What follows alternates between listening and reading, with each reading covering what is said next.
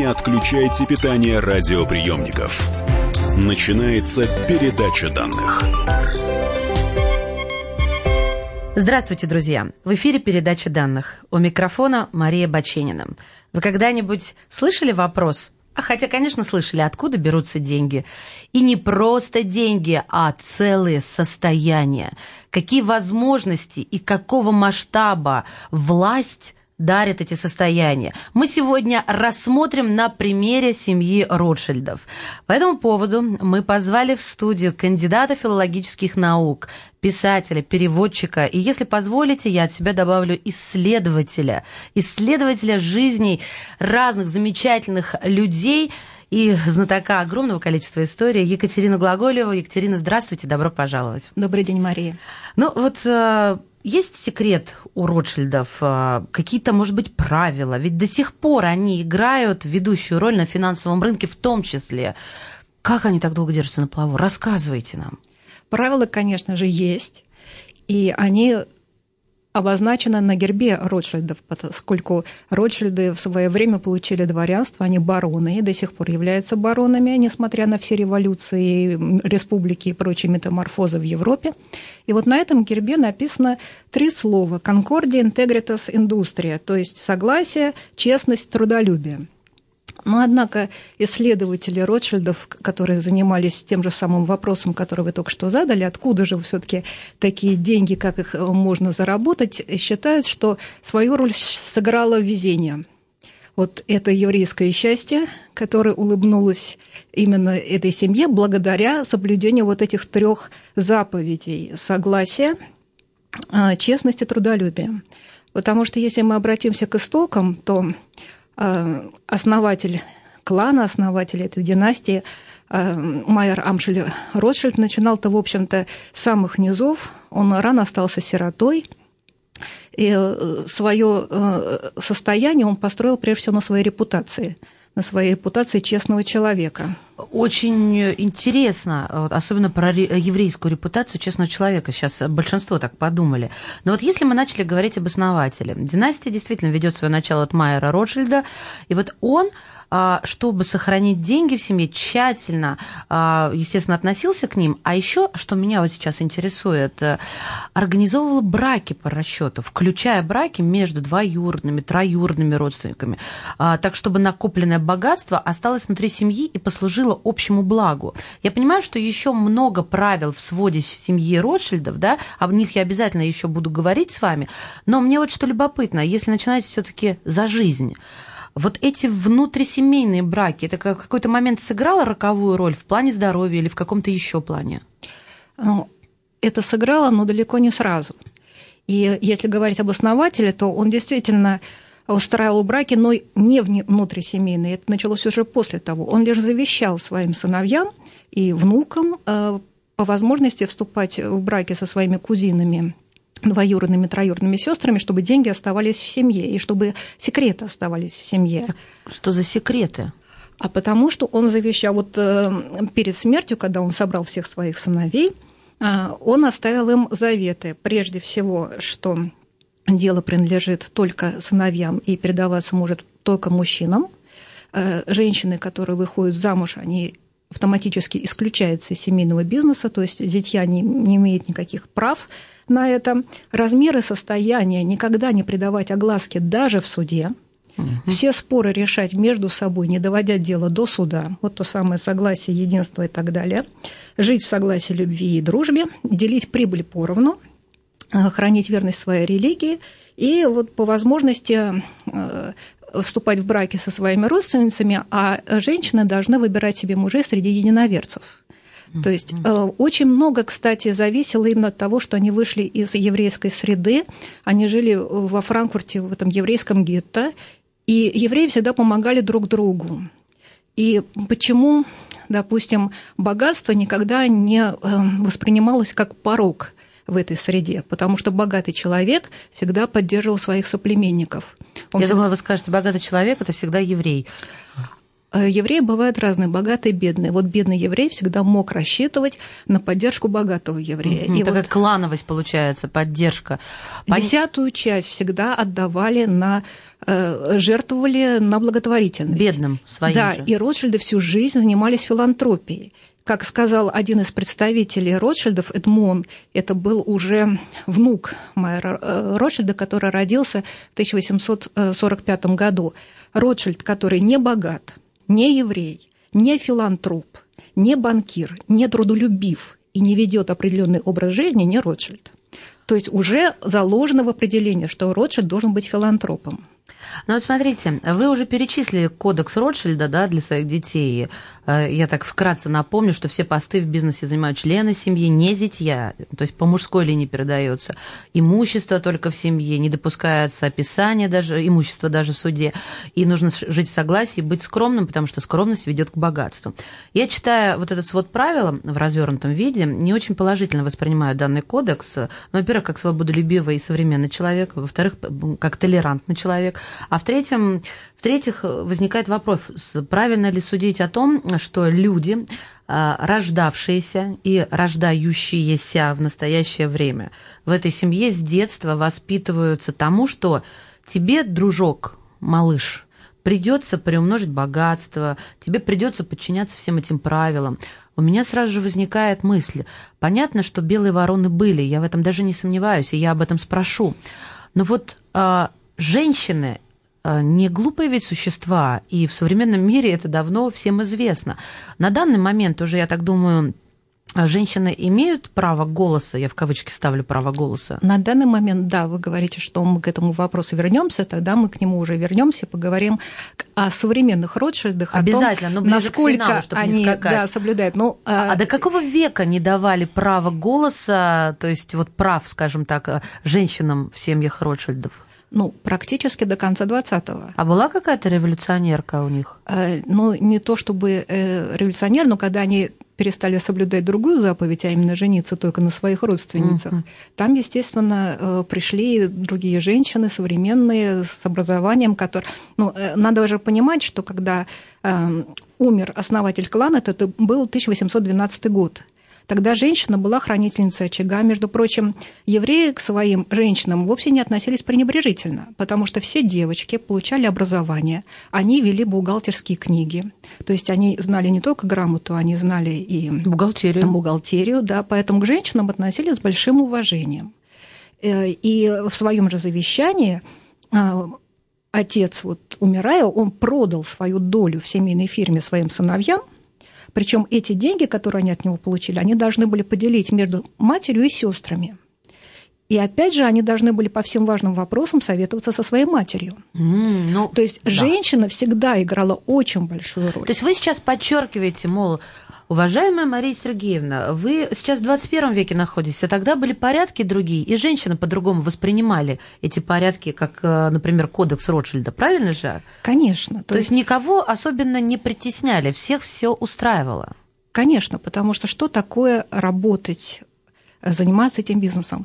Во-первых, э, это же не привилегия, это большая нагрузка. И женщины полностью разделяли вот эти все труды со своими мужьями. Например, э, Соломон Ротшильд, э, сын Майера Амшеля, который основал Венский дом Ротшильдов, угу. занимался, в частности, тогда даже не было безнала, надо было перевозить деньги, ценные бумаги Слишком на лошадях, золотые, да, и да? на всех имеющихся тогда видах транспорта. Так вот, он ездил со своей женой, и они там по сутками проводили в этой карете, она была рядом с ним не только для того, чтобы просто там один спит, другой охраняет, но Естественно, при таком образе жизни он там здоровье себе испортил, желудок там не к черту. Она следила за тем, чтобы он хорошо питался, но жена же, хорошая еврейская жена и мать, и в их задаче было воспитать и э, детей также, это тоже в дороге. Важно. Нет, когда они возвращались, потому что они часто проводили время в разлуке, она очень от этого страдала, между прочим, если говорить о жене Соломона. Но она воспитывала своих детей, давала им образование. Друзья мои, не только о женщинах, но, конечно же, и о мужчинах из семьи Ротшильдов и об их богатстве. Мы продолжим разговор с кандидатом филологических наук, писателем, переводчиком Екатериной Глаголева в студии «Комсомольской правды». Не отключайте питание радиоприемников. Идет передача данных. Здравствуйте, меня зовут Евгений Маргулис. Слушайте, это замечательное радио, тем более, что такие ностальгические слова плохого ничего не передадут. Да здравствует комсомольская правда.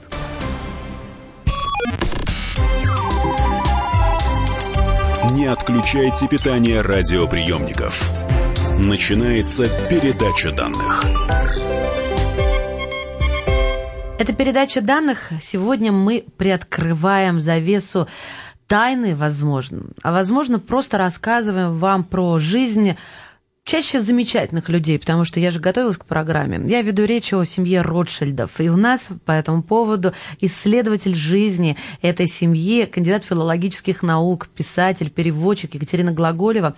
Екатерина, остановились а, почему-то на женщину, увела я вас, а, но не хочу. Я хочу, конечно же, и про ваше мнение. Вот пока вы изучали, готовились э, к написанию этого э, фолианта, я гляжу сейчас на книгу да, под названием Ротшильда, а, вот как вам кажется, чем они отличаются от других богатейших семей мира? Что именно глядя на них, принесло им удачу? Только удачливость или все-таки вот действительно какая-то э, отличительная черта именно есть у Ротшильда, в отличие, допустим, от эм, других э, богатейших семей, которые ведут веками свою летопись?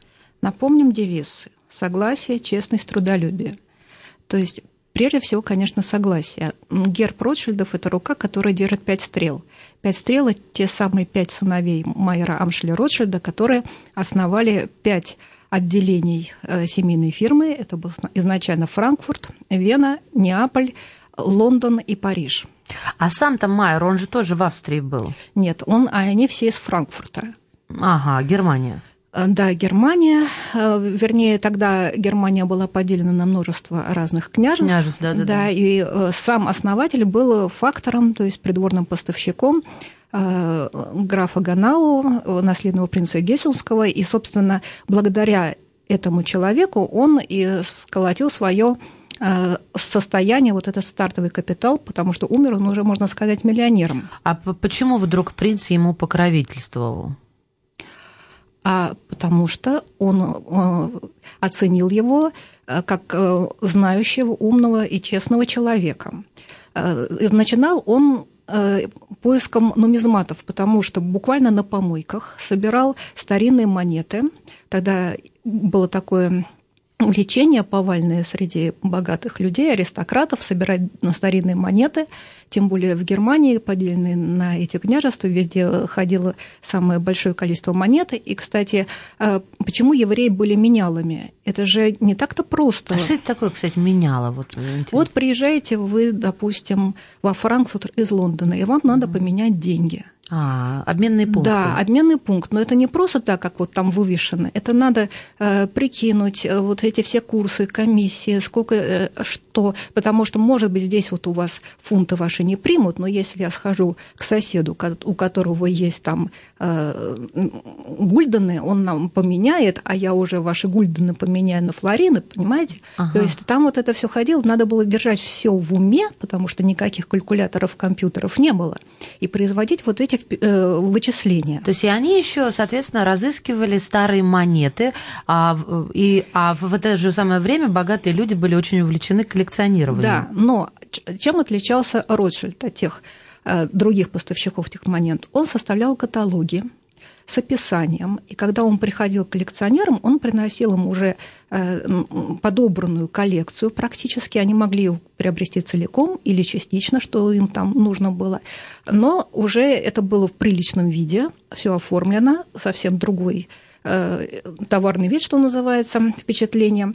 А плюс это он никогда не брал за них слишком больших денег завышенных. Все это было по-честному, они могли в этом убедиться.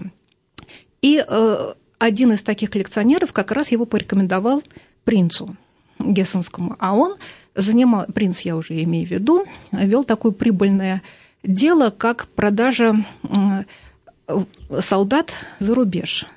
Тогда этим занимались э, немцы, вот наемники отправлялись э, воевать в Америку, на стороне Англии против повстанцев во время войны за независимость.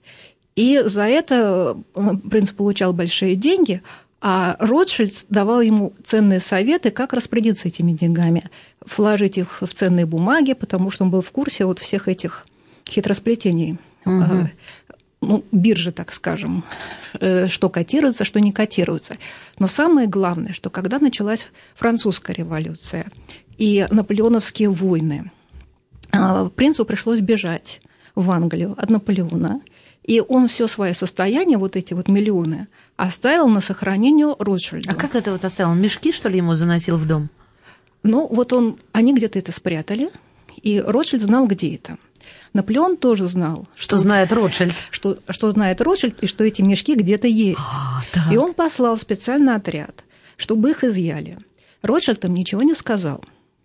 То есть он даже дал кому-то взятку, чтобы от него отстали – но вот этих миллионов он не сказал, где они находятся. Почему его не убили? А на каком основании? Ну как на каком? А, да на таком, что война. Не сказал, все, пив-пав. Хорошо, он сказал. А, а о каких миллионах вы говорите? Он а, уехал. он прикинулся дурачком. Да. Вот, то есть он не пойман, откуда они знали, вот нет же прямых доказательств, он не сидел на этом мешке, угу. правильно? Где-то они есть. Вы знаете, что они есть, а я откуда знаю, есть они или нет. Ну, понятно, он уехал. понятно, тема вот. ясна. Так, так самое главное, что э, он же мог действительно взять их себе и сказать, что у него отобрали их французы. Да, что да, пришли да. там, пригрозили семью расстрелять, и что мне оставалось делать? Нет. Он эти деньги вложил, э, опять-таки, очень выгодно. И когда принц вернулся, он ему все вернул с процентами и получил, естественно, какую-то долю за все риски, которые он понес в, в этой операции. И вот этого процента от тех процентов, которые он наварил на миллионах принца? Да, да, на миллионах принца хватило, чтобы э, составить этот стартовый капитал. Слушайте, так получается, вы ответили еще и на вопрос, откуда деньги. Очень хочется разобраться, потому что мы, обыватели, ведь не совсем представляем, сколько и как нужно изначально заработать, чтобы твои потомки стали самыми богатыми в мире. Какой-то инновационный способ изобрели для заработка. Получается, он, э, они воспользовались э, процентными займами, как-то так выходит? Значит, все в голове. Потому что самым сообразительным Ротшильдом из этих э, пяти сыновей был средний Натан, третий сын. Прожил, правда, меньше, чем остальные. Он прожил меньше, но вот э, вообще удивительно, что многие из них э, прожили так долго, потому что детство в еврейском гетто все таки наложило свой отпечаток на здоровье. Все они были низкорослые, рехитичные, потому что жили в жутких условиях в детстве. Но постепенно все-таки, а, когда младшие рождались, там уже условия-то все-таки улучшались относительно. Хотя вот э, отец с матерью так всю жизнь не прожили. В этом гетто они никуда не уехали оттуда. Хотя уже была такая возможность. Раньше просто евреи не могли оттуда никуда уехать, и когда французы пришли, они им принесли свободу. Угу. Не сразу, правда, но принесли. Так вот, Натан уехал в Англию, не зная ни языка, ничего – но имея э, плодотворную идею. Э, раньше э, продавали изготовители ткани, там шерстяных тканей, сукна, на чем всегда стояла экономика Англии, как бы свою продукцию они отдавали в долг, в кредит. То есть сначала они продают продукцию, потом ждут денег, на, когда получают деньги, они покупают сырье, опять делают продукцию и опять ждут денег. Ротшильды платили сразу. А почему другие сразу не могли заплатить? У них, э, ну как, откуда потом система, появлялись эти деньги? понимаете? Не совсем. Была система такая, что вот все так делают. А, так положено, так традиция положено, уже. Да. А, а тут они а взяли тут и поломали лю- шаблоны. думающие люди, так. которые ускоряют процесс за счет того, что вот они платят сразу – Соответственно, они покупают дешевле, они продают дороже и вкладывают деньги в дальнейшее производство. Они развивают экономику. Они развивают Ух экономику. Ты. Плюс к этому Ротшильды создали самую быструю в мире на тот момент почту. Потому что тогда не было ни телеграфа, ни телефона.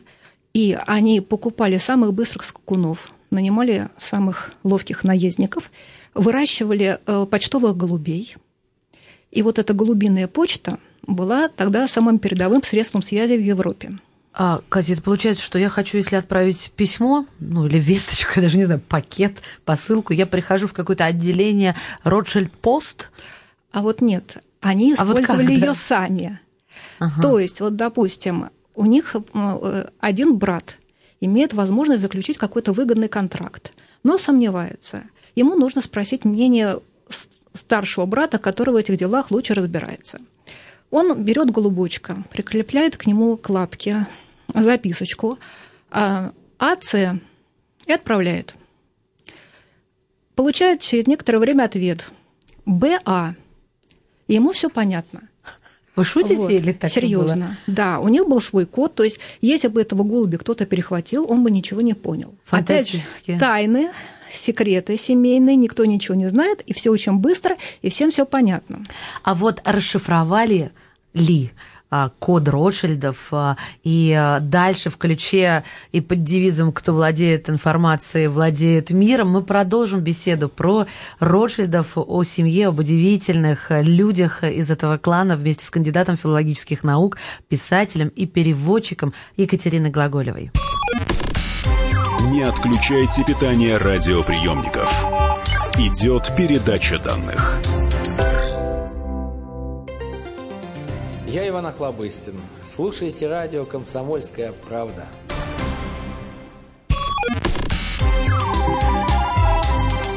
Не отключайте питание радиоприемников. Начинается передача данных. Это передача данных. Удивительные Ротшильды уже много веков не дают нам, современным гражданам, покоя. Вопрос, как это можно быть таким богатым, как сохранить богатство, в чем секрет, и просто о людях, и, как говорится, за жизнь. Мы беседуем с кандидатом филологических наук, с писателем, с переводчиком Екатериной Глаголевой, с автором книги Ротшильда. А, Катя, мы остановились на том, что, ну, что можно назвать, кто владеет информацией, владеет миром. То есть у них была самая быстрая почта, и они могли обмениваться и советы друг другу давать, и информацию. А в какие моменты их жизни, я имею в виду, конечно, не жизни конкретной данной семьи, а всего э, клана, да, э, это сыграло ключевую роль? Ну, например, после революции 1730 года во Франции, там был Джеймс Ротшильд, э, после революции наступил банковский кризис. Все банки закрывались, потому что не было денег, не было наличности. А куда она, кстати, делась? Вот я никогда этого не А понимала. потому что что происходит во время революции? Все богатые люди уезжают из страны. И забирают свои и забирают деньги свои из местных деньги. банков. Да, Так. А, банки лопаются, потому что а, в правительстве непонятно, что происходит, там все гарантии, гарантий никаких нет, а, ситуация такая напряженная. Единственный, кто выполнял свои обязательства, был банк Ротшильда. Почему? Потому что племянники э, Джеймса де Ротшильда из Англии прислали ему наличность. М, вот они поддерживают друг Да. друга. И деньги только в семье, да? И деньги только в семье. И в дальнейшем э, англичане часто хранили свои деньги в Париже, потому что там были хорошо оборудованные э, помещения для хранения денег. Так все-таки вот это владение информацией, вы говорите, 30-й год после французской революции, какую роль сыграла их быстрая, самая быстрая возможность обмениваться информацией? А, Ну вот что, э, никто не мог ни уехать, ни приехать, а они сумели даже прислать наличность э, серебром и спасти своего дядю, так сказать, не только от банкротства, но и утраты репутации. То есть, А вот э, там какая-то была история про битву при Ватерлоу еще. Битва тоже. при Ватерлоу была до этого, в 1615 Да-да-да. году. Но Расскажите, тут уже э, легенда была создана о том, что Натан э, первым узнал о победе Веллингтона, о разгроме Наполеона, и начал там биржевые спекуляции проводить. То есть он- Пришел Натан на биржу, друзья. да, и, э, и из-за того, что у него была эта информация о том, что именно Веллингтон э, победил, потому что все думали, что Наполеон победил, э, и он начал по дешевке скупать государственные облигации, которые после того, как стало известно о победе Веллингтона, резко выросли в цене. Ну да, сначала он, по-моему, прикинулся тем, что, э, ну, то есть, что, что он начал продавать, и все подумали, ну, действительно, Наполеон победил, да, и все упало в цене, а он раз это все через подставных скупил, да? Но вот на самом деле, э, конечно, было не так. Э, Он оповестил своих знакомых лордов о том, естественно, он первым получил информацию, потому что один из этих вот гонцов на самом лучшем скакуне а, практически с мокрой еще газетой, только что вырванной из-под пресса голландской, а, примчался на берег а, Ла-Манша, там его переправили, опять же, на быстроходных судах, и он с этой газетой постучался в дом Ротшильда, угу. а тот уже сообщил другим. Другое дело, что, естественно, он попытался извлечь из этого выгоду, но не он один на этом обогатился, потому что когда другие увидели, что еврей покупает или там продают, они стали действовать точно так же, ага, как он. Вот что. Понятно. А все-таки давайте к людям вернемся. Мне интересно, вот мечта у них, а, может быть, об этом известно, только разбогатеть, но ведь когда люди становятся богатыми, другие мечты формируются. Естественно. И есть очень много Ротшильдов, которые совершенно не занимаются этими делами, потому что э, именно исходя из этой логики, деньги у них уже есть, а в могилу их с собой не унесешь, да. и поэтому нужно получать э, от жизни. Но это не значит, что они их просто разбазаривают. Они занимаются тем, что им нравится, а увлечения у них самые разные, потому что есть Ротшильды, например, э, виноградари. Вот был Филипп де Ротшильд. Э, вообще Шато Лафит, это же виноградник Ротшильдов, он э, создал Шато Мутон Ротшильд. И причем он добился повышения статуса этого вина. Обычно вот есть классификация французских вин, первоклассное вино, второклассное и так далее. И это уже как было установлено там в 1850 году. А один единственный раз эта классификация была изменена. И этого добился Филипп Ротшильд. Ого. Да, он свое второклассное вино перевел в первоклассное. Ну а еще какие знаменитости, вот, э, которые пошли за мечтой, и вот такие поступки совершили, которые раз и что-то изменили? Может быть, знаете, вклад в человечество, а, вот на благо человечества? Безусловно. Но если мы возьмем самого первого Ротшильда, который первым отошел от финансов, это был Анри де Ротшильд. А, который получил медицинское образование, но прославился он как писатель и драматург, и его произведения э, с большим успехом шли на сцене. А, но во время Первой мировой войны, хотя он не был военнообязанным, у него были проблемы со здоровьем очень серьезные, а, он все равно э, пошел работать в военный госпиталь, поскольку был врач. Угу. Его сын, между прочим, был одним из первых гонщиков а потом на они... лошадях гонщиков? Э, нет, на а, автомобилях. На, на автомобилях, а я да. все про лошадей.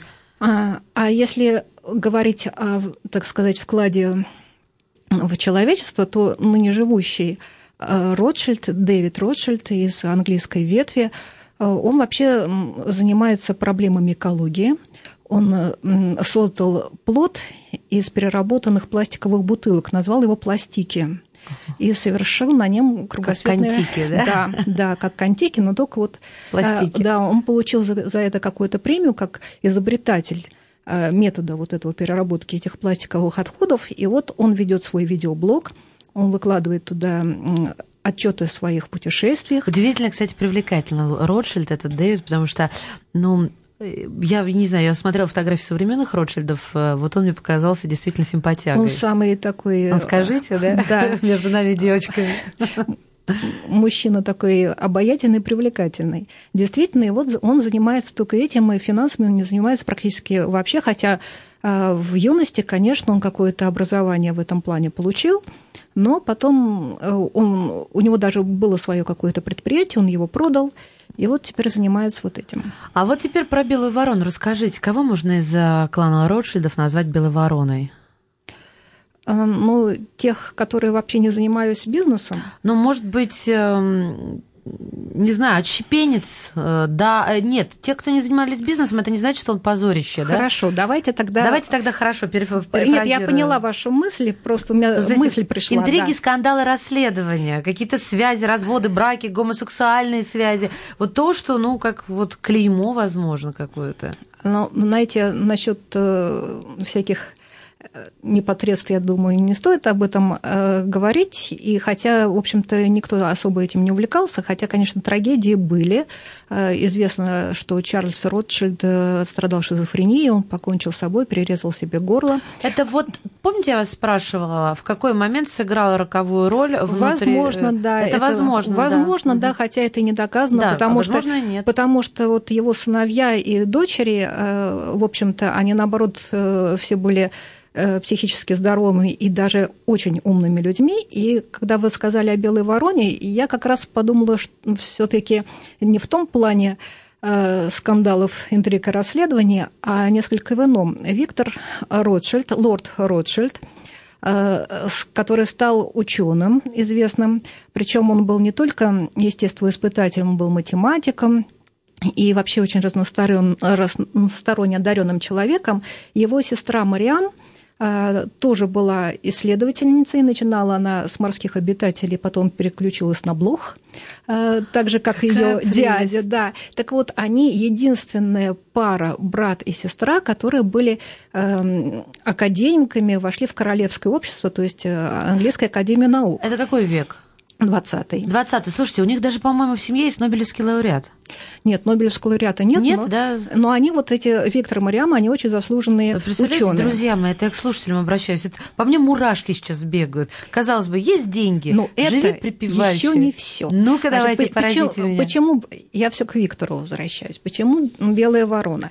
Мы говорили, что Ротшильды были коллекционеры и так далее. Они э, собирали огромные э, драгоценные коллекции искусства XVIII века. Кто специализировался на живописи, кто на мебели, кто на бронзе, кто там на вышивках даже, угу. ну, кому что нравилось. И вот Виктор от своего отца унаследовал, э, и не только от отца, а от других родственников, унаследовал довольно большую коллекцию предметов XVIII века. Он женился на современной девушке, и они распродали это все с аукциона. Это какой век еще раз? 20 век. 20 век. Это было где-то в 1936 году. Ну, чтобы все все представили. Так. Да. Причем BBC освещала вот этот аукцион, потому что там были выставлены ну, такие шедевры. Фантастические там, лоты, да. да? Ага. А им это было ничего не надо. Они современные люди, они все покрасили в стены в белый цвет, наняли какую-то там американку дизайнера. И Кир обставили все. Да, да. И вот в этом они жили. Вот, то есть э, он там катался на водных лыжах, э, у них э, была страсть у многих Ротшильдов вот эти скоростные современные авто, вот это ему все нравилось. А вот деньги от этой продажи куда он делал? Он на них жить стал? Он Виктор. бизнесом не занимался. И он говорил, что он единственный Ротшильд, который не зарабатывает деньги, а неизвестно, куда их девает. И если все Ротшильды своим детям оставляли э, сумму, которая превышала ту сумму, которую они сами получили в наследство, он, наоборот, своим детям по ротшильдовским меркам оставил вообще гроши. То есть он все профукал, между нами ну, говоря. Дети, наверное, расстроились. Но учитывая, что еврейская семья и помогают друг другу, я думаю, они не бедствовали. Они не бедствовали, но тут как раз вот начались эти разлады э, в семье, и раз уж мы заговорили о детях Виктора, то а, его сын Джейкоб а, работал в семейной фирме в банке, и его дядя вышиб его оттуда а, в молчаливом согласии его отца. То есть он просто сказал ему, пошел вон. Ничего себе. Да, и Джейкоб пошел и создал свою собственную фирму. И ему пытались даже запретить использовать фамилию Ротшильдов, в названии фирмы, потому что Ротшильд – это фирма. А по какому поводу, извините? Ну вот не сошлись они там характерами, что-то не поделили. Не имеешь права пользоваться нашим брендом, это название да, это но все равно он да? использовал вот этот, э, у него буква «Р» в аббревиатуре его фирмы есть, и, в общем-то, он э, тоже дела наладил и так далее. Так вот, возвращаясь к Виктору, моему дорогому и скандалам, Любимчик да, Екатерины, а да. среди его друзей по Кембриджу были два члена кембриджской пятерки. Ой, подождите, это же начало очередной и жутко интересной истории, к которой мы вернемся через несколько мгновений. Кандидат филологических наук, писатель, переводчик Екатерина Глаголева сегодня по теме Ротшильдов в передаче данных не отключайте питание радиоприемников. Идет передача данных. Добрый день, я Игорь Крутой. Слушайте радио «Комсомольская правда». Здоровья вам и любви.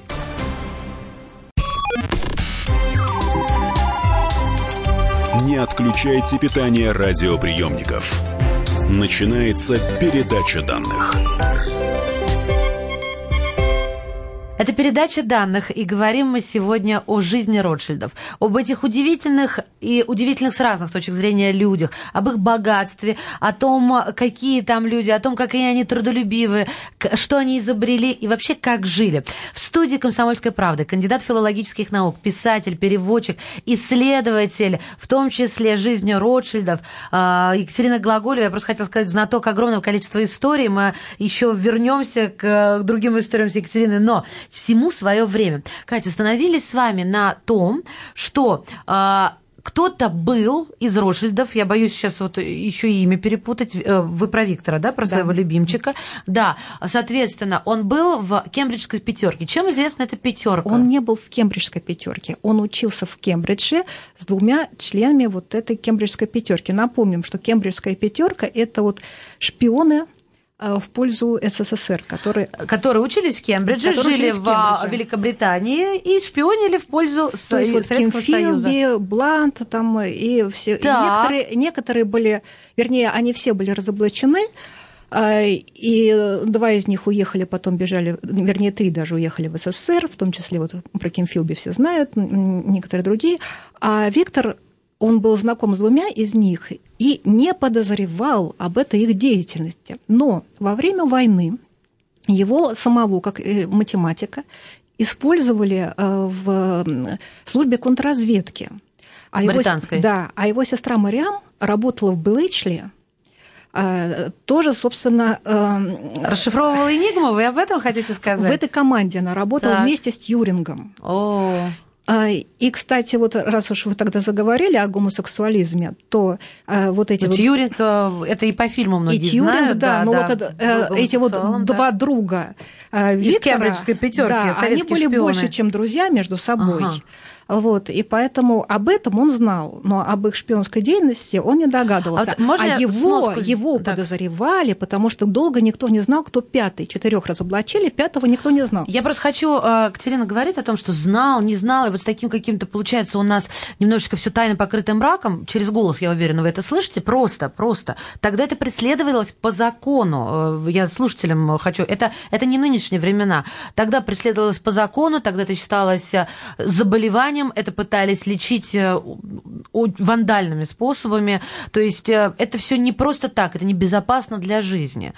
Итак, Ротшильда подозревали в шпионаже в пользу Советского Союза, но не он им был, правильно? Не он им был, и он даже два раза делал заявление об этом, что он, во-первых, если недостаточно его честного слова, э, то можно подтвердить документами, что он никогда этим не занимался, никогда не был заподозрен. А Энтони Блант, который как раз и был тем пятым членом Кембриджской пятерки, а, во время войны сумел выслуживаться перед британской короной, раздобыв секретные документы. И когда он признался, сделал признание, э, находясь на краю разоблачения, ему э, пообещали э, не раскрывать эту информацию на протяжении 20 лет.